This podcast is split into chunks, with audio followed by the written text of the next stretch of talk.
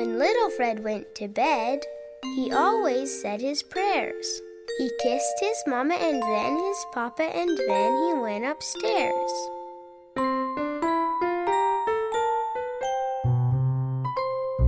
When little Fred went to bed,